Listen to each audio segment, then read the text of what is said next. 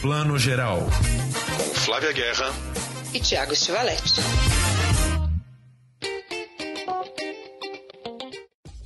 Bom dia, boa tarde, boa noite para você que está ouvindo Plano Geral. Na verdade, essa é a primeira edição de um podcast que há muito tempo está sendo aí gestado por mim e pelo Tiago Stivaletti. O que a gente não esperava é que a gente ia fazer essa nossa estreia em plena crise do coronavírus, não é mesmo, Tiago? Oi, Flávia. Oi, pessoal. Bem-vindos ao nosso podcast. Pois é, Flávia, a gente tem essa, esse nosso projeto há muito tempo.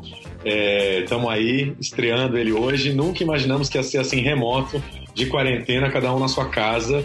Mas, enfim, vamos fazer com muito carinho.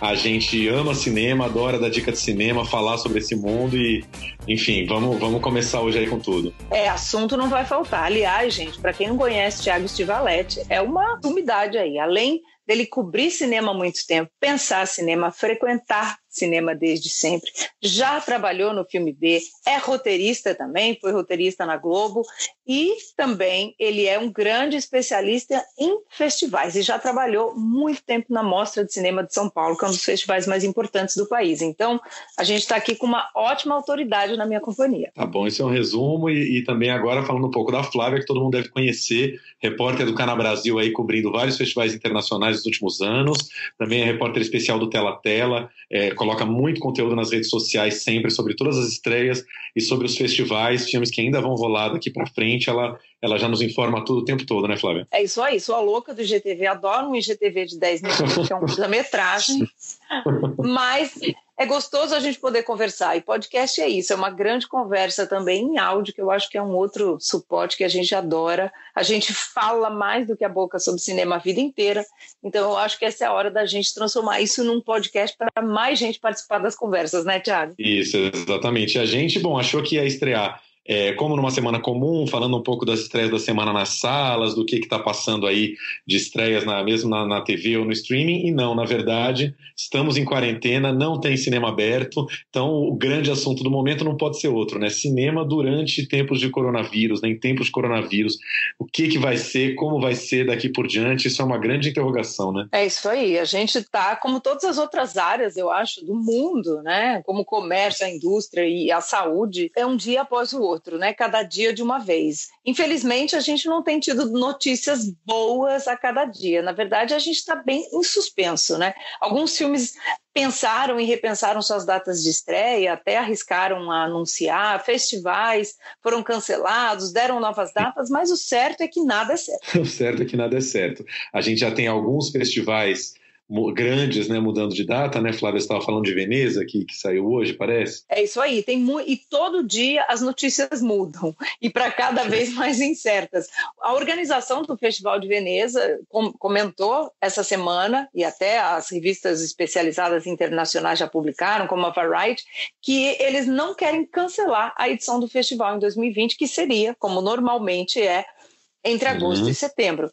Acho arriscado, acho muito otimista e acho que, na verdade, talvez eles já estejam pensando numa segunda opção, talvez fazer para novembro até, ou talvez não fazer, mas acho muito complicado, assim, acho que eles estão ganhando é, tempo, assim achando. como acho que Cane também. Eu também estou achando estranho. A data deles aí é 2 a 12 de setembro, Todos nós esperamos que o mundo inteiro, e principalmente a Itália, vai estar muito melhor em setembro, mas daí a fazer um grande festival internacional, misturando gente do mundo todo em salas de cinema, né, concentração de gente, todo mundo sentadinho, em salas lotadas vendo filme um ao lado do outro.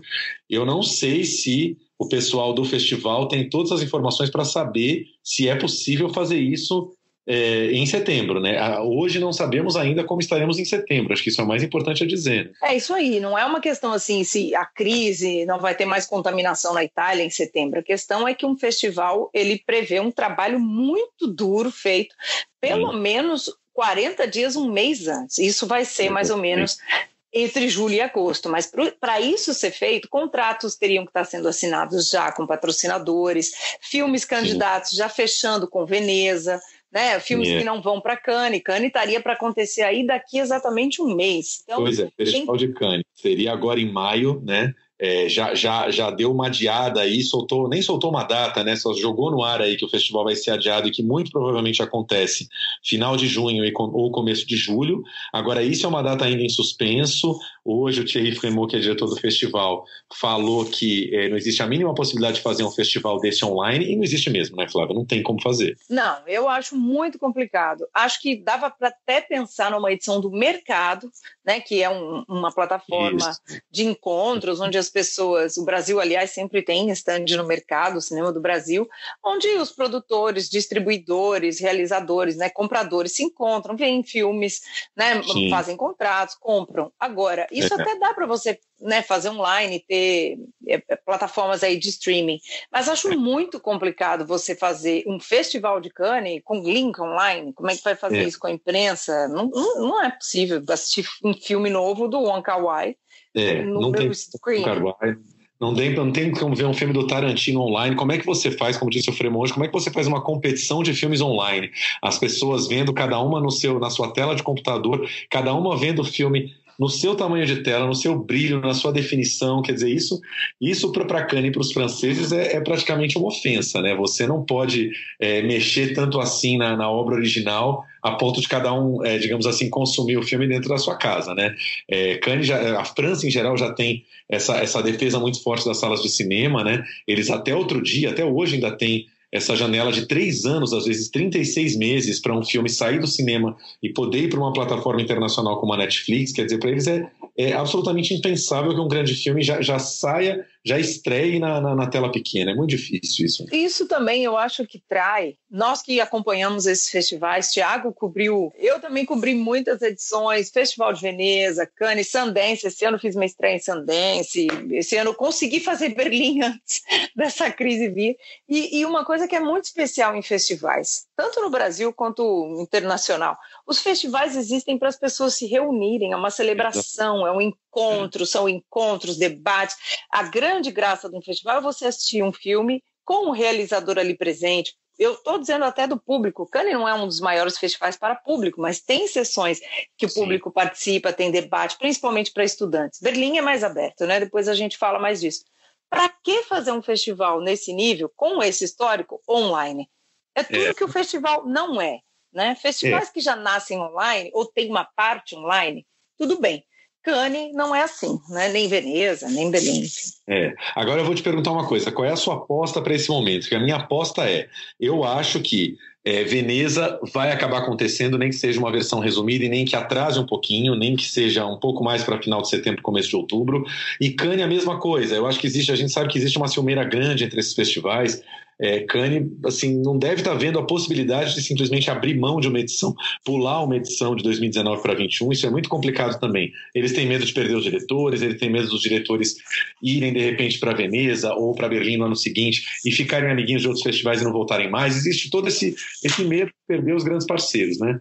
Então, a minha, o meu palpite é que os dois vão acontecer com um atraso e provavelmente alguma edição pocket aí que a gente ainda não prevê competição menor, menos filmes, menos convidados, mas enfim, vão, vão querer colocar de pé de qualquer maneira. Eu acho que sim. Na verdade, eu, eu preveria, e aliás, eu faria se eu fosse da comissão de um dos dois desses festivais, uma edição até menor, mais simbólica, né? Sim. Eu acho que é, para preservar isso. Por exemplo, hoje eu estava vendo o noticiário, eu sempre acompanho o noticiário italiano, e a uhum. previsão do primeiro-ministro, o ministro da Economia da Itália, é que a Itália vai ter uma recuperação quando essa crise passar, né, a crise da saúde, hein? vai encarar uma crise econômica do nível de pós-guerra. Essa é a previsão. E aí você precisa de um evento simbólico para dizer, olha, estamos vivos, estamos aqui, como os Isso. festivais fizeram em épocas de guerra. Né? A gente sabe, Isso. o Festival de Cannes, Veneza, no período de entre guerras e pós-guerra, tem um simbolismo. Pode ser uma edição mínima, com né, 10 filmes, uma coisa muito simbólica, mas para existir e não nessa competição. Acho que não é um momento nem de Cannes, Veneza, tá nessa briga de competição. Acho que eles deviam, na verdade, se ajudar, porque é, é um período de crise para todo mundo. Não tem por que ficar nessa vaidade de o meu melhor que o seu, enquanto tem 17 mil pessoas morrendo na Itália. É, mas juntar eles não vão juntar, né? Ter um grande não. festival conjunto, Veneza, a gente sabe que não é possível até por conta da identidade dos festivais, da organização interna de cada um. Então, vamos ver se eles se eles resistem aí, fazem essa edição resumida, que eu acho que seria muito bacana, enfim, uma coisa menor que acontecesse. Agora, vamos falar um pouquinho do chão de fábrica aqui da falar um pouquinho das estreias das salas de cinema espectador de cinema aí que está parado, está em casa vendo seu streaming, quando o cinema voltar, não sabemos exatamente quando vai ser. É, a gente está olhando aí, né, nos últimos dias, os calendários de estreia, o calendário aí da, do, do filme B. É, os filmes estão sendo jogados aí no mínimo para final de junho, grande parte deles para começo de julho. Então, eu queria citar com você alguns filmes. O principal deles, o primeiro deles, eu acho, é o Mulan, né? O filme, o live action da Disney aí, que iria estrear é, em abril, agora, se não me engano, este mês, e já foi Isso. jogado para final de julho dentro do grande calendário do verão americano.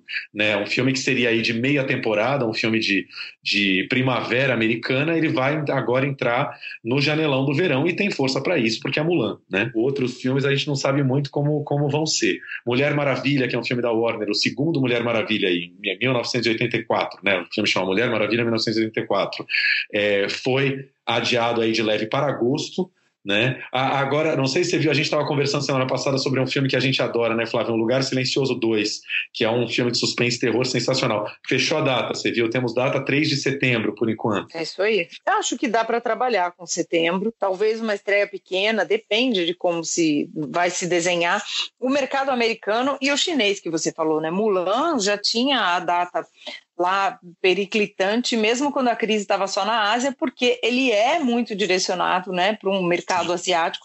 Não que Mulan não seja uma história aí que o mundo inteiro gosta. Um lugar silencioso também depende muito do, do mercado americano. E os Estados Unidos estão numa crise imensa lá, a gente sabe é. que está muito complicado. Então, a gente não tem data para abrir, abertura. Acho uhum. também que não pode fazer isso sem responsabilidade. A China começou já a reabrir salas na semana passada, abriu 500, o país tem 10 mil, Nossa. e mesmo assim, é, e mesmo assim foi muito devagar, porque as pessoas ainda estão com medo. A gente pois tem é. se perguntado muito, quando vamos voltar com tranquilidade, sem máscaras para o é, cinema? Eu acho que essa é, é a grande então... pergunta. Acho que está todo mundo já se fazendo a pergunta, né? Teremos uma vida normal no cinema, uma vida normal em geral, mas assim, teremos uma vida normal nas salas de cinema até o final de 2020, ou esse ritmo só vai retomar a partir de 2021? Isso é uma pergunta seríssima, muito grave, envolve todo um mercado. E aí tem essa questão que você falou da China, que reabriu 500 salas e aí tombou com dois grandes problemas. Primeiro, é, a, a, o corte do hábito. As pessoas não voltaram tão rapidamente às salas como a, o governo chinês, a indústria chinesa previa. As pessoas ainda estão com medo, elas não querem é, se colocar numa sala escura perto de outras pessoas durante duas horas de filme. Esse foi um ponto. O segundo, como você já mencionou, a questão do calendário. O calendário está todo bagunçado. Mesmo na China, é, as salas dependem das grandes estreias americanas que não estão acontecendo. Então, o que aconteceu? 500 salas foram abertas, fecharam de novo, né? Quer dizer, foi meio que igual a segunda onda do corona. Quer dizer, vamos ver agora quando que as salas vão reabrir. A coisa foi colocada em ponto morto de novo. Isso é muito grave e, e dá um medo. Você fala, se está acontecendo isso na China, como é que vai ser aqui, né? É isso aí.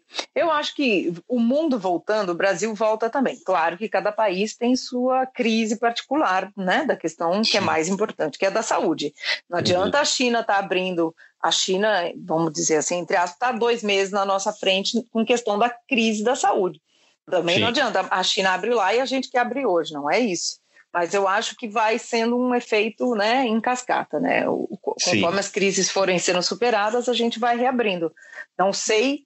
Olha, a crise no, na, na, China começou em, em, dezembro, eles já tinham a questão corona. Sim. Faz praticamente três, quatro meses. Uhum. Então, se a gente previr que a gente entrou nessa crise há duas semanas, a gente vai jogar para quatro meses aqui na frente. Vamos dar uma especulada aqui, uma filosofada. Como é que você acha que vai ser um pouco essa reabertura? Vai, vai ser uma coisa muito lenta? É, as pessoas vão retomar esse hábito rápido? É, como é que você chutaria hoje? É um chute, claro, né? Como, como você vê que isso pode acontecer. Olha, no dia que o cinema reabrir e a questão da saúde, claro, tiver sido superada, vou fazer um noitão imenso. Brincando aqui, eu acho que que quem não vive sem cinema, sem bar, sem, sem né, tudo, show, cultura, Sim. teatro, vai sair correndo. A gente vai estar desesperado, enlouquecido, abraçando as árvores, né, abraçando pedras, tudo. É. Falando sério aqui, agora a gente vai ter que tomar mais cuidado. Talvez eu, por exemplo, volte aí ao cinema de máscara. De máscara, acho que as pessoas devem fazer isso. Eu ontem estava pensando uma coisa um pouco, eu sou um pouco pessimista nessas horas, mas assim, o meu medo do que aconteça é, eu acho que a gente sabe que tem duas grandes levas de espectadores. Tem os jovens, né, tem os adolescentes que, que costumam frequentar os cinemas de shopping, vão ver os grandes lançamentos, vão ver os filmes super-herói, vão ver a Mulher Maravilha, vão ver grandes lançamentos americanos. E a gente tem o nosso é, pequeno circuito de arte aqui passando os filmes de adulto e com um, um espectador, às vezes, 30 a mais, 40 a mais, para não dizer 50 a mais em alguns filmes, né? Eu, eu fico pensando se os adolescentes não têm um, um fôlego, uma energia e uma e uma, uma coragem até maior nesses momentos de já reocupar salas, inclusive porque eles são jovens e se eventualmente pegar a gripe for fortíssima, eles vão se restabelecer. Agora, meu medo é, nesses filmes mais de adulto, nesse nosso circuito aí de, de cinema de rua, de cinema de arte que conta com o espectador mais velho, eu tenho medo que o medo é, domine por um certo tempo e as pessoas tenham um certo medo. Eu fico até pensando, por exemplo, como eu vi outro dia num café na rua, numa, um pouco antes de, de, de, de comércio fechar de vez, aquelas lanchonetes de balcão colocando aquela fita, aquela fita de impedindo você de sentar. Então era banco sim, banco não, né? Você podia sentar uhum. num banco pessoa do seu lado não podia. Eu fico pensando se isso pode não acontecer no cinema, sabe? Você passar uma fita em alguns assentos para que as pessoas não sentem grudadas e sentem afastadas uns dos outros. Mas aí como é que você faz com um casal, com uma família que vai junto, vai sentar todo mundo separado? É toda uma questão a ser desenhada, caso, caso o medo persista, né? E eu acho que tudo bem. Né? Quer dizer, não tem nada tudo bem nessa crise. Nada. Mas a partir do momento em que nós estamos com essa realidade, tudo bem, né? A gente vai ter que voltar do jeito que é possível, devagar, antes assim do que sem cinema, né? Mesmo shows, mesmo restaurantes, né? E, e, e, talvez a gente leve um ano aí para é. passar isso. Acho é. que as medidas, é, não é o nosso assunto principal aqui, mas acho que medidas de segurança, né, de, de higiene, de desinfecção nunca mais serão as mesmas, não nunca por hora. É né? Isso mas eu acho que isso afeta principalmente questões de shows, aglomerações, né, cinema e voos internacionais, por exemplo, todos esses tipos de serviços, né? Que Sim. a gente só vai saber com o tempo, né? Só com o tempo. Não há muito e... como prever. É, eu fico pensando um pouco na mudança de hábito também. Eu acho que a gente já está num momento como nunca antes, em que o streaming se reforçou, né? A gente que antes trocava dicas de, de, de cinema e de streaming, agora está todo mundo trocando dicas de streaming, é, o que é ótimo também.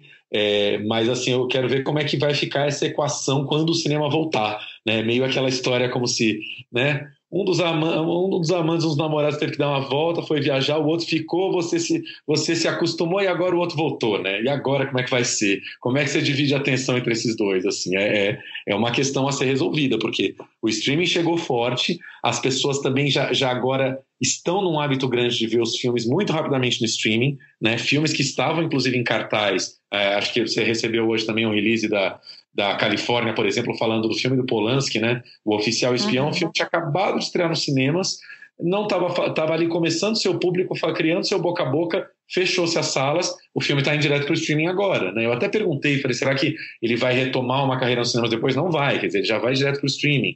Então são coisas que a gente vai se reacostumando e, e a realidade vai mudando. Né? Acho que o setor de cinema, com certeza, é um dos que culturalmente falando, obviamente, dos, dos mais balançados, né? Porque o teatro, você tem que ir ao teatro, e que bom, né? Que, que o teatro é uma arte presencial, majoritariamente, os shows, etc. Mas o cinema você pode ficar na sua casa. Quer dizer, não, não deveria, na grande maioria das, da, dos exemplos dos filmes, porque faz toda a diferença ver numa tela grande. Mas é, eu, eu acho que vai se desenhar muito essa questão do futuro, né, dos hábitos de cinema nesse, nesse médio, curto prazo aí, depois dessa crise. Eu fico particularmente triste porque eu acho que o cinema é uma questão de comunhão, né, não só de, de ver um filme Sim. numa tela.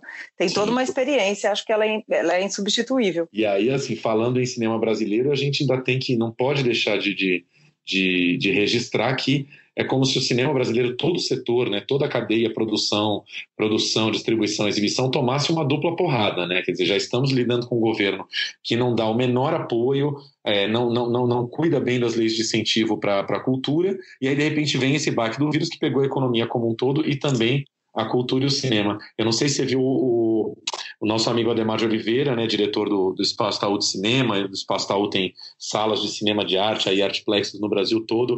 Ele, ele, o Ademar tem umas frases ótimas, né, e na entrevista dele do filme B ontem ele comentou, é como se antes com, com a, o descaso do governo a gente estivesse apanhando correndo, apanhando andando, e agora a gente está apanhando parado. Eu achei uma metáfora é excelente. É isso, agora o cinema está apanhando parado, né? Parou-se tudo. Exatamente, o mercado estava se movimentando, as pessoas estavam indo ao cinema ver filme brasileiro, internacional, tudo. E a produção tinha que vir porque o mercado estava se movimentando. Então estava todo mundo com, com medo, com, com preocupação de e aí as nossas produções que vão chegar aos mercados? Porque está parado, porque a Ancine está muito né, emperrada, porque tem a questão do fundo setorial também, está ali parado, mas a gente tem que entregar filme para esse mercado. Quando esse mercado para, como disse o Ademar, aí ainda se, se junta essa questão da questão da Secretaria da Cultura, né, que não temos mais um ministério, Secretaria do Audiovisual ameaçada, de falar, Sim. olha, gente, a gente nem pode fazer nada. Como que a gente vai resolver agora se o mundo está parado? Então, fundo né? setorial né? parado, né? O fundo setorial meio que congelado com uma canetada numa madrugada, quer dizer, né? Os investimentos existe uma clara má vontade de soltar recursos, né? Os recursos não estão fluindo, não estão acontecendo, projetos estão congelados. E aí, como vai ser depois, quando os cinemas voltarem e a, e a, e a exibição voltar, né? Já existia, né? Essa má vontade. Aí, Sim. como você disse, o fundo setorial completamente emperrado e, e a gente sempre gosta de, de informar esse fundo é do setor.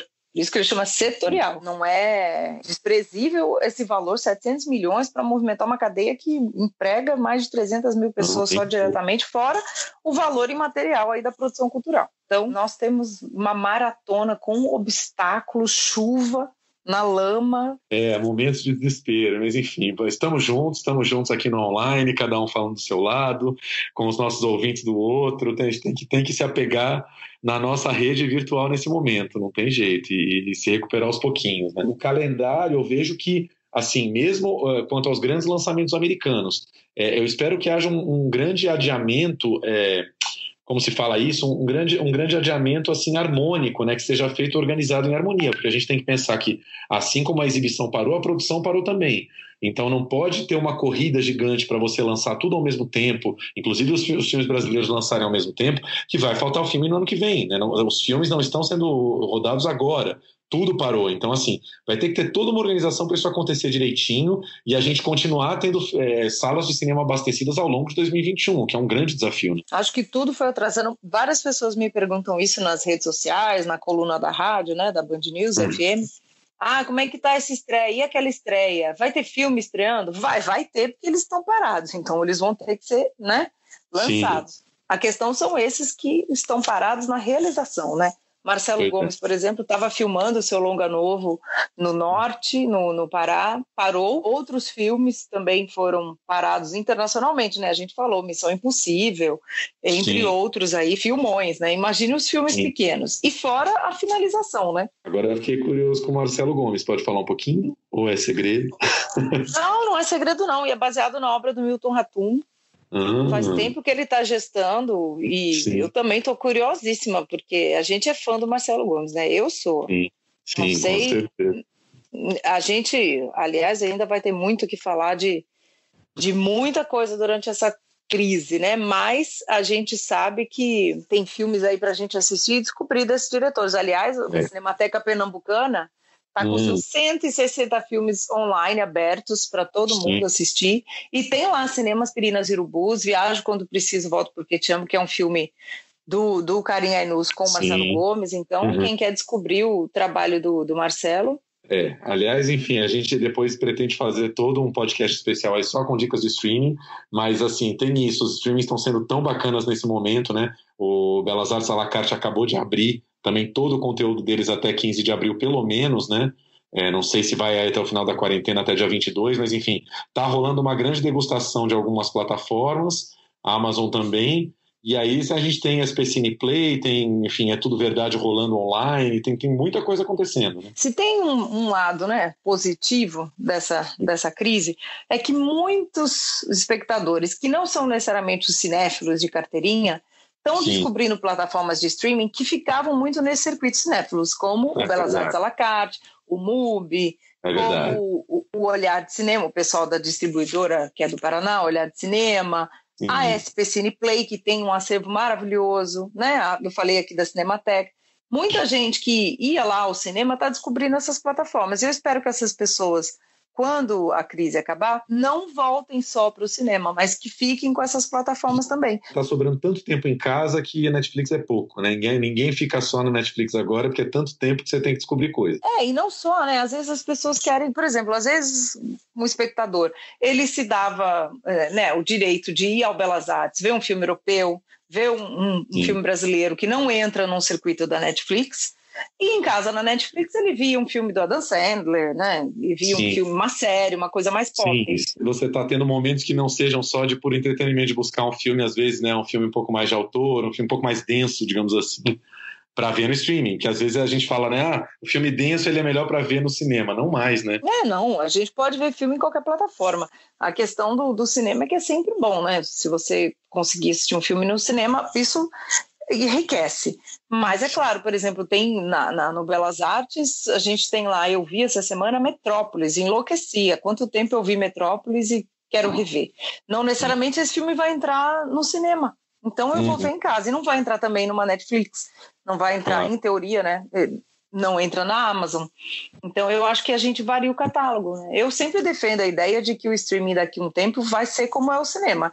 Você tem lá Sim. o Cinemark, você tem né, os, os, a Cinépolis, grandes cadeias, e tem o seu Belas Artes, seu Espaço Itaú, o seu Cine Sesc, né? Então, sua Cinemateca. É, mas é isso. Acho que é o grande ponto de interrogação nesse momento é como vão ficar as salas no, no, no futuro próximo. Enfim, é isso, né? Se, se a gente está vivendo um simples parênteses nessa crise do coronavírus e depois a vida vai retomar ao normal e as pessoas vão voltar a frequentar as salas, ou se é, foi uma mudança de hábito que, por acaso, por um acidente do destino, aí veio para ficar. Né? Ou acelerou-se, acelerou-se hábitos aí que ainda estavam vindo assim devagar e agora de repente de uma vez só todo mundo em casa vendo o filme em casa, enfim, como é que eu tenho muita curiosidade para saber como como isso vai ficar depois, assim, como como vão ficar as sessões de cinema, como vão ficar as salas de cinema, que tipo de sessões vão se fazer, como se falou, é, novas programações às vezes, né, programações mais ousadas nas salas, uns noitões malucos, tudo pode acontecer, quer dizer, cinema é muito dinâmico. Né? Eu sou uma otimista crônica, eu acho que nós vamos voltar aos nossos hábitos. O streaming já vinha aí ganhando muito espaço. Eu uhum. espero que as pessoas reservem mais espaço para o streaming né, de outras plataformas, como a gente falou, mas que continuem indo ao cinema. Não, não, não somos historiadores nem infectologistas, mas a gente sabe que a gente já teve aí crises absurdas como a gripe espanhola e a humanidade reconstruiu, porque nós somos seres gregários. Por mais que cada um esteja aqui com seu celular na mão, seu Instagram, Sim. nós somos seres gregários e a gente precisa da, das né, comunhões. Então é. eu espero que a gente não perca isso. Isso é ancestral. Então eu espero é. que isso não se perca. Verdade. Eu não sou tão otimista quanto você, mas é, eu me apeguei muito a um pensamento do Edgar Morin, que é um filósofo francês. Ele tem um livro, chama. Como é que é? Eu esqueci o nome do livro agora.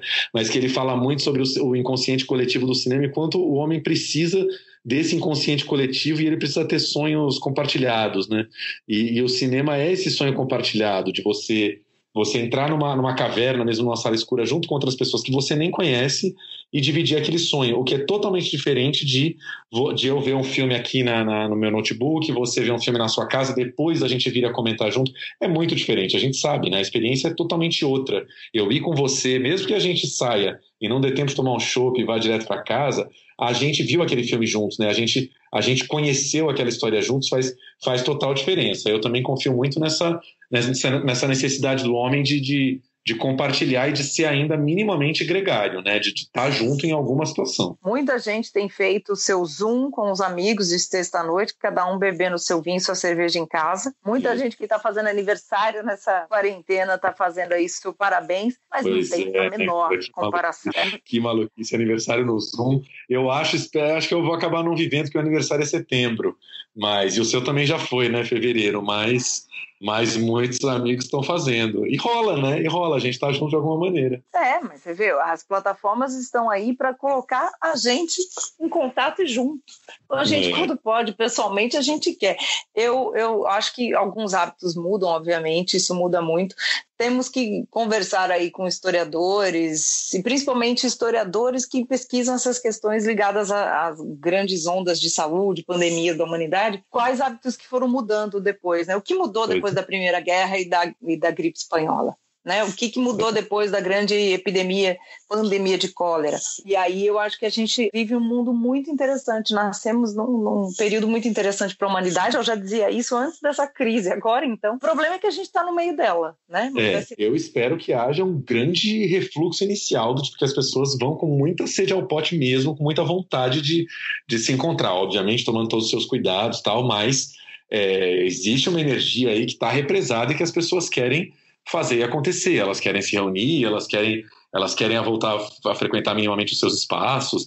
Eu espero que isso não se perca, né? A gente não pode também se acomodar completamente em casa e falar, tá tudo bem ter a nossa vidinha dessa maneira, né? Tem que voltar a ter esse contato junto. Eu sou um pouco, tá? Não sou nem um Bolsonaro, não tô aqui pregando todo mundo correr pra rua agora, mas eu também tô muito, assim, contando segundos para esse momento voltar devagar, gradual, obviamente, mas, mas tem que acontecer. Né? Claro, brasileiro, principalmente, nós somos um povo muito gregário, muito sociável, né? A gente vi várias piadas. Eu estava na Alemanha né, até uma semana antes da crise realmente piorar aqui, e todo mundo pergunta, né, por que, que a Alemanha e o Japão não conseguiram controlar tanto? Aí os amigos que são alemães e japoneses dizem, porque a gente já promove o isolamento social naturalmente.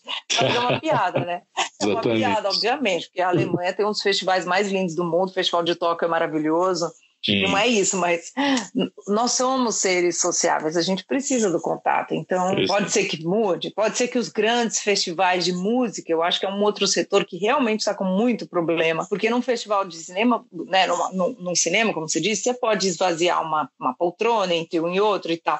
Festival de música você faz como? Coloca as pessoas em é. cercadinhos? Show, né? Então, um show no estádio, é complicado. Show, a gente acredita né, no poder da, da, do cinema, da cultura e vai passar. Vai render muitos filmes, isso é, isso é certo. Se Deus quiser, muita produção criativa. Bom, acho que faltou só a gente dizer que a gente é, vai ter alguns convidados aqui, né, Flávia? Nossa ideia é trazer vários amigos e convidados e colegas do jornalismo de cinema, diretores, é, distribuidores, enfim, todo mundo que trabalha com cinema e ama cinema para conversar aqui com a gente também, para vocês não ficarem só tão muito cansados da nossa voz, né? mesmo ficar só nós dois aqui. E o que, que a gente deve falar no nosso próximo podcast? A gente vai falar de corona, claro, de crise de cinema e de streaming. Aí sim, vamos, Isso. hashtag fica em casa, cinema na quarentena, com muita Isso. dica. E, uma, e para terminar, que a gente não falou, Muitas dessas plataformas estão com seus sinais abertos e gratuitos. Então, Sim, a gente está falando do Belas Artes, é, tudo isso. Isso aí. Então é, é maravilhoso você ter um cardápio desses gratuito para você fazer essa, essa, esse teste e continuar. Vá ao cinema, vá ao cinema mesmo que seja em casa. Pois é, e a gente adora dar dica, né? Eu adoro. Assim, alguém já vem perguntando ah, que filme eu vejo, já, já... a pessoa tá querendo uma dica, quando eu vejo já tô falando 12, assim, eu sou meio afobado, meio ansioso. Vou tentar eu me controlar. louca das críticas. Não, mas essas críticas que você tem publicado nas suas redes sociais são ótimas.